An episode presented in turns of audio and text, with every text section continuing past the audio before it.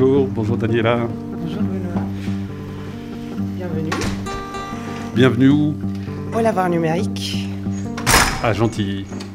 Oui, nous sommes dans un nouvel espace culturel euh, de- d'exposition, de, création et de diffusion de l'audiovisuel numérique.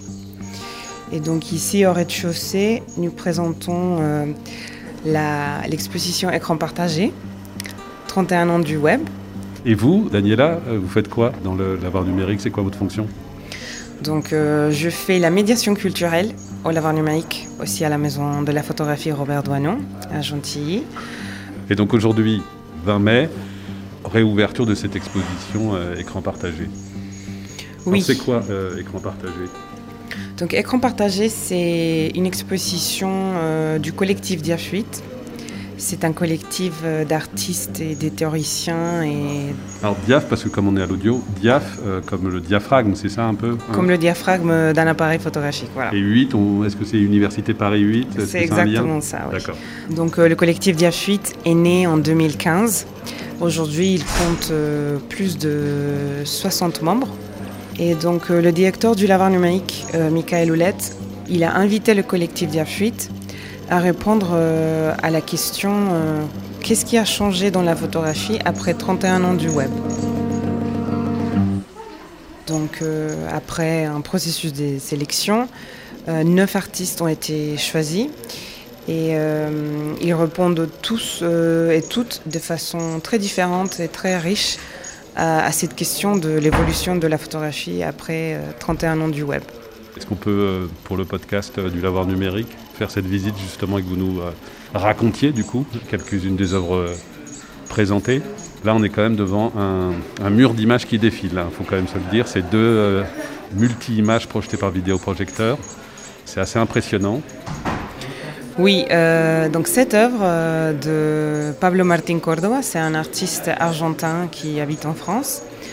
C'est deux projections, euh, l'une à côté de l'autre. D'un côté, nous avons euh, une succession d'images, d'images qui proviennent d'Internet et euh, qui se superposent très rapidement. Ce sont des images euh, de visage uniquement. Et à droite, nous avons comme une espèce de mise en image de l'algorithme qui fait fonctionner la projection qui est à côté. C'est-à-dire qu'il y a un programme sur Internet que l'artiste a, a créé qui va chercher ces images de visage et qui va les organiser par proximité des traits faciaux. Proximité de Des traits faciaux. Donc euh, les traits des visages. euh, et l'idée, en, superposant ces images et en les faisant défiler très vite, l'artiste cherche à créer une espèce de flipbook.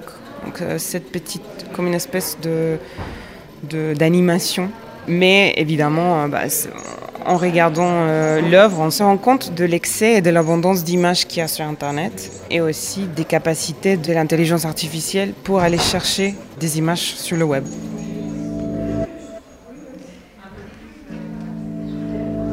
Ok, ici nous sommes devant une série de quatre images de l'artiste vénézuélien Rafael Serrano.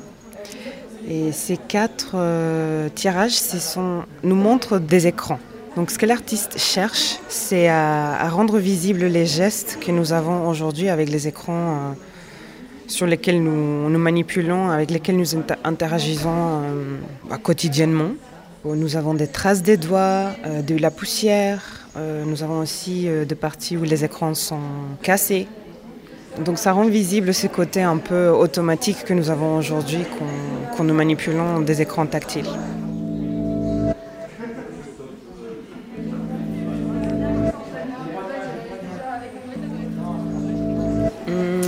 Juste en face, nous avons euh, une application développée pour cette exposition par l'artiste euh, Julien Amargé en collaboration avec euh, un développeur. Sur cette application, elle a téléchargé des portraits d'elle-même que- qu'elle réalise depuis l'année 2010. Toutes les ans, elle réalise 12 autoportraits. Euh, mais à chaque fois, elle adopte une posture très différente. Elle change, elle se maquille, elle change son expression. Pour elle, c'est une facette différente de sa personnalité. Et euh, elle a réalisé comme une espèce d'application qui rappelle euh, l'interface des applications des rencontres. Donc on voit défiler des photographies à chaque fois. À première vue, on pourrait dire que c'est une personne différente, mais à, à chaque fois c'est la même. Et bon, il y a une petite interaction qu'on peut avoir avec l'application. On peut toucher, on peut faire défiler, on peut décrire la personne qu'on voit. Et ça, ça suscite une réflexion très intéressante sur, sur les apparences et comment on, se présente soi-même sur Internet.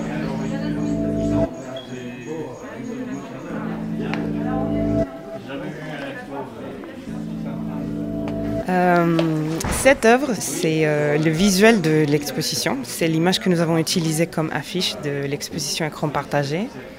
C'est l'œuvre de Pernel Poplin qui est présentée euh, rétroéclairée. Donc c'est un, grand tirage rétroéclairé où nous voyons plusieurs photographies superposées, donc avec des différents niveaux de transparence.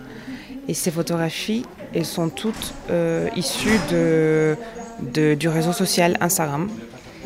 Elles ont été taguées à la place de la République en janvier 2015 suite aux attentats à Paris. Et ce que l'artiste a fait, c'est comme une espèce de composite. Elle a recréé la statue de la place de la République avec plusieurs images qui ont été réalisées depuis plusieurs points de vue. Donc elle cherche à créer comme un nouveau monument, cette fois-ci numérique, digital, qui sert comme euh, le monument physique vers lequel on va rendre hommage parfois, comme dans un cimetière ou dans une construction patrimoniale.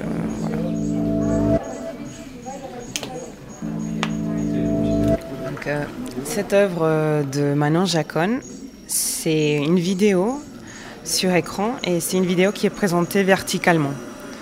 Elle est présentée sur un écran qui nous rappelle un peu la forme d'un smartphone et tout de suite, euh, on comprend que c'est l'interface du réseau social Instagram. C'est intéressant parce que plusieurs visiteurs, quand ils viennent voir cette œuvre, ils pensent qu'il s'agit d'un écran tactile et qu'ils peuvent vraiment interagir sur les réseaux Instagram, mais en fait non.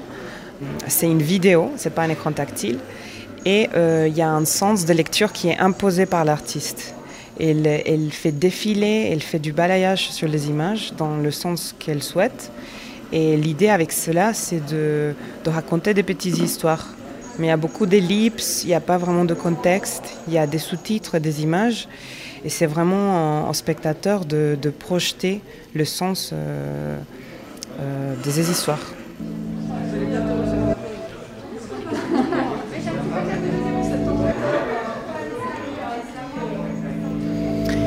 Et voilà, nous sommes ici devant euh, l'œuvre de l'artiste Laurent Lefort, avec qui on va avoir une conversation plus tard. Euh, elle s'intitule Hashtag Mythe. Et c'est une vidéo présentée sur un grand écran qui a trois parties. Chaque partie correspond à un, récit mythique d'une culture millénaire qu'elle a pu découvrir. Ce qu'elle a fait, c'est qu'elle a fait un montage de vidéos et des photographies qu'elle a trouvées sur Internet il les a associés à la narration de mythes cosmogoniques de différentes cultures. C'est une œuvre qui est faite vraiment grâce à Internet. Elle a trouvé les mythes, il me semble, grâce à Internet. Et toutes les images, elle les a récupérées sur le web.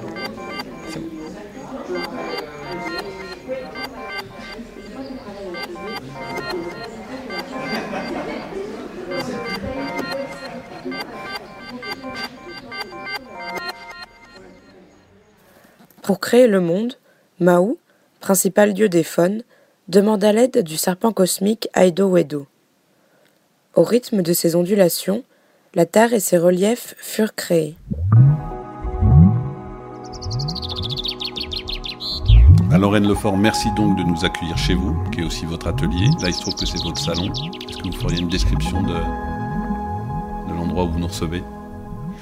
Bien sûr, du coup c'est mon salon effectivement, des plantes, du vivant et beaucoup d'images et de livres et d'objets auxquels je tiens. Donc euh, que des images ou plutôt que des objets qui comptent pour moi, enfin qui signifient des choses euh, dans ma vie de tous les jours auxquelles je suis attachée. Et un ensemble hétéroclite de choses qui se rencontrent des instruments de musique aussi, j'ai oublié. Euh, donc pour faire marcher euh, le son et l'image et la pensée avec les livres. Alors vous écrivez parce que vous êtes artiste aussi et que vous devez vous présenter, j'imagine. En tout cas, on peut lire de ce que vous avez écrit sur vous-même que vous faites un travail plastique pluridisciplinaire autour des rapports qu'entretiennent les images, les symboles et les êtres.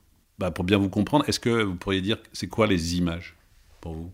Alors, les images, euh, ça part de la définition très simple de représentation de la réalité. Donc, c'est-à-dire, euh, pour moi, une image, c'est une représentation de la, de la réalité. Donc, une réalité, une image, c'est la réalité dissociée pour former une autre forme de la réalité.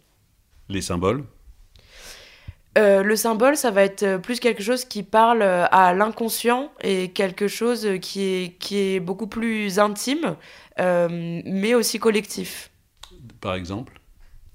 Par exemple, le soleil. Simplement, le soleil va symboliser lumière, rayonnement, énergie. donc voilà, pour moi, le symbole, c'est quelque chose qui est très accessible, enfin, dont le sens profond se ressent spontanément, en fait. Dernier élément, les êtres. Alors les êtres, là, ça va euh, pour moi concerner du coup ben, tous les êtres euh, vivants, humains, non humains, euh, vivants ou morts d'ailleurs. L'être, le fait d'être vivant, enfin en tout cas d'être une énergie active. Et donc si on suit votre propre définition sur votre travail, donc vous faites un travail plastique autour du rapport qu'entretiennent les images, les symboles, les êtres, vous explorez les liens tissés entre leurs représentations plastiques et psychiques. Alors cette euh, dichotomie ou cette division entre plastique et psychique oui, parce que du coup, la forme euh, plastique, euh, donc l'image, pour moi, toujours vient se révéler au psychisme, à la psyché, par le symbole, justement. Donc la forme plastique vient toucher l'intérieur de l'esprit par le symbole.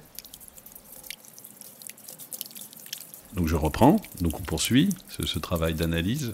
Travail plastique pluridisciplinaire autour des rapports qu'entretiennent les images, les symboles, les êtres. Vous explorez les liens tissés entre leurs représentations plastiques et psychiques. Et tout ça pour avoir une possibilité d'interprétation, de compréhension et de création. Alors l'interprétation, c'est quelque chose qui vous, euh, qui vous passionne. Oui, c'est effectivement quelque chose qui me passionne parce que c'est je crois, la possibilité de s'évader, la possibilité d'imaginer et la possibilité de se sentir libre, en fait. De laisser aller, en fait, ses potentialités. Dans l'interprétation, en fait, justement, on laisse vivre ces images psychiques, on met des mots dessus et on les transmet aux autres. Et du coup, on rentre réellement dans l'intimité et on rentre dans quelque chose, dans une évasion qui est nécessaire aussi, je pense.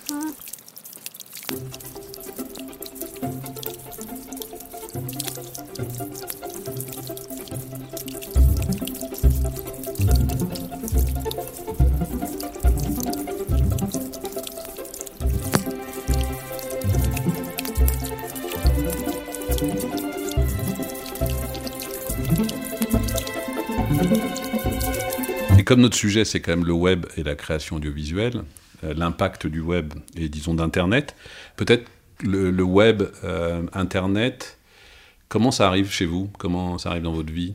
Alors, je devais avoir, euh, je sais pas, peut-être 13 ans quand j'ai commencé à aller sur Internet. Donc, ça arrive en fait comme tous les gens de ma génération d'une manière très fluide et non consciente. Euh, donc du coup, ça fait euh, entièrement euh, partie de mon quotidien. J'ai pas eu besoin du tout de l'apprivoiser comme les personnes des générations au-dessus de moi, par exemple. Et alors après, par contre, dans ma création, ça arrive aussi de manière assez spontanée, du fait que je travaille avec les images. En fait, avant, moi, je travaillais uniquement à l'image argentique, et du fait de travailler avec mon environnement visuel, c'est arrivé euh, tout naturellement que je travaille avec euh, les images euh, d'Internet, parce que c'est les images qui conditionnent mon quotidien et le quotidien de ma génération. Alors, comment vous les cherchez, ces images sur Internet? C'est quoi votre rapport, disons, concret de travail avec les images trouvées sur le net? Alors moi, il y a toujours un aspect de récolte en fait. Donc ça fait très longtemps que je récolte euh, des images sur Internet. Donc les images qui me plaisent, les images, ça peut être des images drôles, euh, des images qui me, qui me rendent émotive, euh, des images qui me rappellent des souvenirs. Et hum, donc dans cette idée de récolte que j'ai fait depuis euh, très longtemps, au fur et à mesure, en fait, je me suis mise à récolter des petites vidéos. Euh, donc toujours, en fait, euh, il y a l'idée de vidéos marquantes. Donc ça peut être des vidéos marquantes pour ce qu'elles représentent politiquement, pour ce qu'elles représentent aussi poétiquement. Donc en fait, en général, je vais chercher des vidéos sur YouTube. Donc ça dépend de ma création, mais quand euh, j'ai une idée derrière la tête, je vais chercher sur YouTube des vidéos en, tapant un mot-clé. Et sinon, euh, c'est aussi au, gré de mes vagabondages euh, sur Internet où j'enregistre en fait les vidéos pour me faire une banque de données que je pourrais réutiliser plus tard. Et oui, cette récolte, donc c'est un disque dur, j'imagine, ou des choses comme ça. après, vous, naviguez dedans, vous la consultez de temps en temps, vous les ressortez. Comment ça, c'est quoi le rapport avec toute cette, euh, comme vous les appelez d'ailleurs, les fruits de cette récolte, les, euh, les images récoltées, les images glanées ben en fait, euh, j'y retourne quand j'ai besoin de. En fait, elles sont à la fois stockées dans un disque dur, physiques, mais elles sont à la fois stockées dans ma mémoire en fait. Donc je sais que j'ai cette image, je sais que j'ai cette vidéo, je sais qu'elle représente telle chose. Et donc quand je veux dans mes vidéos parler d'une chose en particulier, je viens chercher, je viens récupérer cette image récoltée. Et à ce moment-là, je les arrange selon en fait euh, l'idée que j'ai derrière la tête, le discours que j'ai envie de transmettre. Est-ce qu'il n'y a pas quand même euh, une distance entre les images d'Internet et euh, la mythologie, le mythe, le symbole, l'image psychique Deux mondes qui ne semblent pas euh, avoir tant de passerelles que ça ou qui semblent un peu hétérogènes, quoi? Mais en fait, les passerelles entre les mondes, c'est à nous de les créer. Et en fait, c'est un peu la dichotomie profane-sacré. Donc Internet serait, euh, selon votre euh, définition et selon le sens commun, c'est vrai, un outil profane. Et je vais pas dire que j'en fais quelque chose de sacré, c'est pas du tout le cas, mais si je l'associe aux mythes, donc les mythes qui sont, enfin, auxquels euh, différents peuples adhèrent dans leur capacité de sacré, dans leur capacité de rituel. Et en fait, je pense qu'il est tout à fait possible de métamorphoser, enfin, en tout cas, de considérer cette parce qu'en fait euh, internet c'est notre fond commun c'est notre tronc commun en fait qui est mondial une source qui est vraiment commune. Et du coup oui effectivement il y a dans mythe notamment il y a cette, ce brouillage des pistes entre profane, sacré, quotidien et plus spirituel peut-être.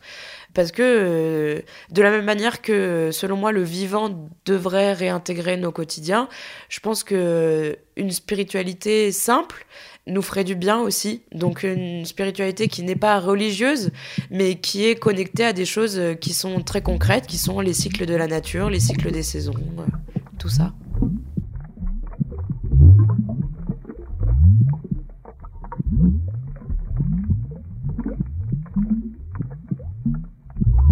Reprenons vos, termes et vos descriptions. Vous écrivez interaction, écho, latence, apparition, disparition, de cela est faite la vie des images sur Internet. Alors reprenons euh, un à un ces termes. Interaction.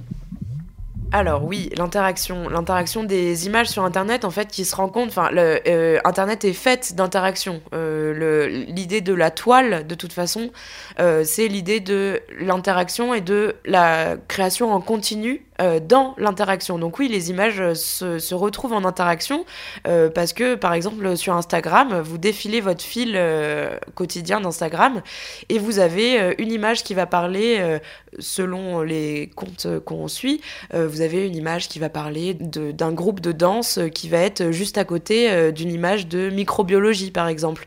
Et donc là, on a deux interactions d'images et en fait, je pense que on se rend pas forcément compte de ça de manière consciente, mais je pense que inconsciemment, ces interactions en fait créent du sens à l'intérieur de nous et nous permettent du coup de, de projeter des choses sur la réalité. Écho? Oui, alors les échos euh, des images aussi sur Internet bah, qui résonnent, enfin les, images qui résonnent entre elles, qui tant par leur forme que par leur euh, discours résonnent. On va avoir euh, telle personnalité qui va parler de telle chose et qui sera repris par le petit gars d'en bas qui va parler de la même chose mais d'une manière différente. Latence alors, latence, là, ça serait plutôt au niveau de, je pense, de mouvements, en fait, qui sont euh, latents grâce à Internet, notamment, mais qui se manifesteraient plus peut-être dans, notre vie quotidienne et du coup non numérique, mais euh, réelle. Euh, je pense qu'en fait, sur Internet sont en latence tout un tas de mouvements. Enfin, disons que Internet permet à tous ces mouvements de se former dans justement l'interaction en fait entre les différents acteurs, que Internet permet la réunion de ces acteurs et que du coup tout un tas de mouvements sont en latence. Donc là, je pense notamment à des mouvements sociaux. Voilà, je pense euh, principalement à des mouvements politiques, mais après c'est aussi des mouvements artistiques, euh, c'est aussi des mouvements de pensée qui sont en latence sur Internet et qui Internet est le catalyseur de tout ça. Apparition. Alors, apparition, c'est comme par magie, on tombe sur euh, une musique qu'on cherchait depuis si longtemps et que finalement on, trouve comme par miracle. Disparition bah, Juste euh, fermer la page, fermer un onglet. Disparition nette et claire de l'image qui était présente euh, juste quelques instants avant.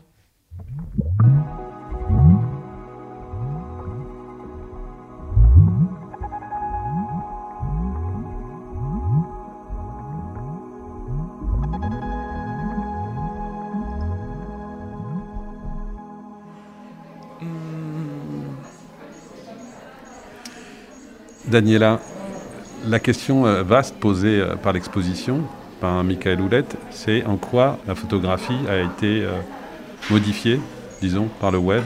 J'ai envie de vous poser la question. Peut-être que, même si elle est énorme, vous avez peut-être des éléments de réponse déjà? Ou que l'exposition elle-même propose des éléments de réponse? Oui, donc c'est plutôt, plutôt que des réponses, c'est des réflexions autour de cette question, de cette problématique générale de comment l'image photographique a été pas seulement modifiée, mais vraiment transformée par Internet. C'est pas uniquement la façon dont la, photographie est produite, mais c'est également la façon dont elle est euh, partagée, et elle est diffusée, elle est lue et comprise. Euh, aujourd'hui, nous sommes inondés d'images et vraiment toute la communication, il me semble, passe euh, par euh, le visuel, par la photographie. Et je pense qu'il y a beaucoup d'œuvres, par exemple l'œuvre de Lorraine, l'œuvre de Pablo, qui évoque cette question du, partage et de l'accumulation de l'excès de données et d'images qu'il y a sur Internet. L'œuvre de Judith Bourmand également, elle aborde cette notion d'accumulation d'excès trois ou quatre euh, œuvres abordent aussi la, notion de partage, comment euh, beaucoup de, photographies sont créées aujourd'hui avec le but d'être partagées, d'être communiquées aux autres. Donc l'image, elle sert comme euh, preuve, même si ça c'est un point de vue que dans l'histoire de la photographie a déjà été évoqué, l'idée de l'image comme preuve, comme indice. L'image, elle sert à montrer qu'on a été quelque part, qu'on a eu une expérience, ou qu'on a vécu quelque chose. Donc ça c'est très important et c'est Internet qui, qui permet cela d'une façon très immédiate. Daniela, j'ai l'impression aussi que peut-être qu'il y a euh, une, moins de questions sur la, la production des images, euh, mais plus sur l'agencement, le montage des images, qui est bien visible dans l'exposition. Oui, euh, c'est le cas par exemple de l'œuvre de Pernel Poplin ou de Lorraine Lefort. Ils ont récupéré des images sur Internet. Ils n'ont pas produit des photographies elles-mêmes, mais elles ont été plutôt dans l'agencement, la recherche de photographies et la création d'une œuvre avec euh, des contenus qui sont disponibles sur le web. Donc ça aussi nous montre que ces artistes, ils vont plus loin dans cette réflexion. Ils ne s'arrêtent pas sur euh, la question de est-ce que je produis, je ne produis pas, ou ils vont plutôt vers euh, la création avec ce qui est disponible. C'est le cas de, l'œuvre de Lorraine Lefort. Euh, sa démarche a consisté plutôt à agencer des photographies et des contenus qu'elle a trouvés sur le web et à composer une œuvre avec un matériel qui était déjà disponible sur le web. La question ne se pose pas au, sujet de si elle est l'auteur de ces images et ces vidéos qu'elle présente. Elle est l'auteur de l'œuvre euh, finie c'est pas problématique en fait. Elle fait partie, je pense, d'une génération euh, d'artistes et, de, et des gens en général aujourd'hui. On voit par exemple avec euh, les mèmes euh, ou le partage d'images sur Internet. les gens se servent, se servent de ce qui est disponible. et il donne un nouveau sens à chaque fois. Et, c'est le partage, c'est le web qui permet ça, c'est les usagers qui, qui, qui ont le contrôle un peu.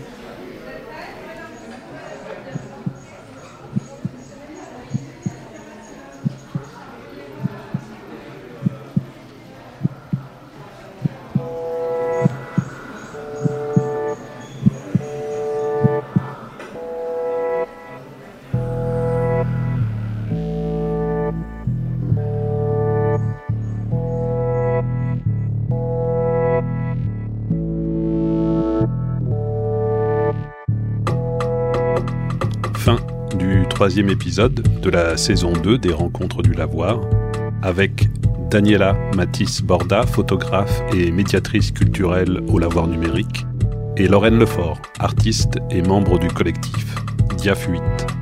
Ce podcast est produit par le Lavoir numérique sous l'égide de l'établissement public Grand Orly Seine-Bièvre. Il est réalisé par le studio de création Écran Sonore une musique originale de Federico Rodriguez Jiménez, entretien et montage par Benoît Artaud. Si vous appréciez ce podcast, n'hésitez pas à le faire savoir à vos amis, à vos proches, par le bouche à oreille, par les réseaux sociaux. Merci de votre écoute et à bientôt.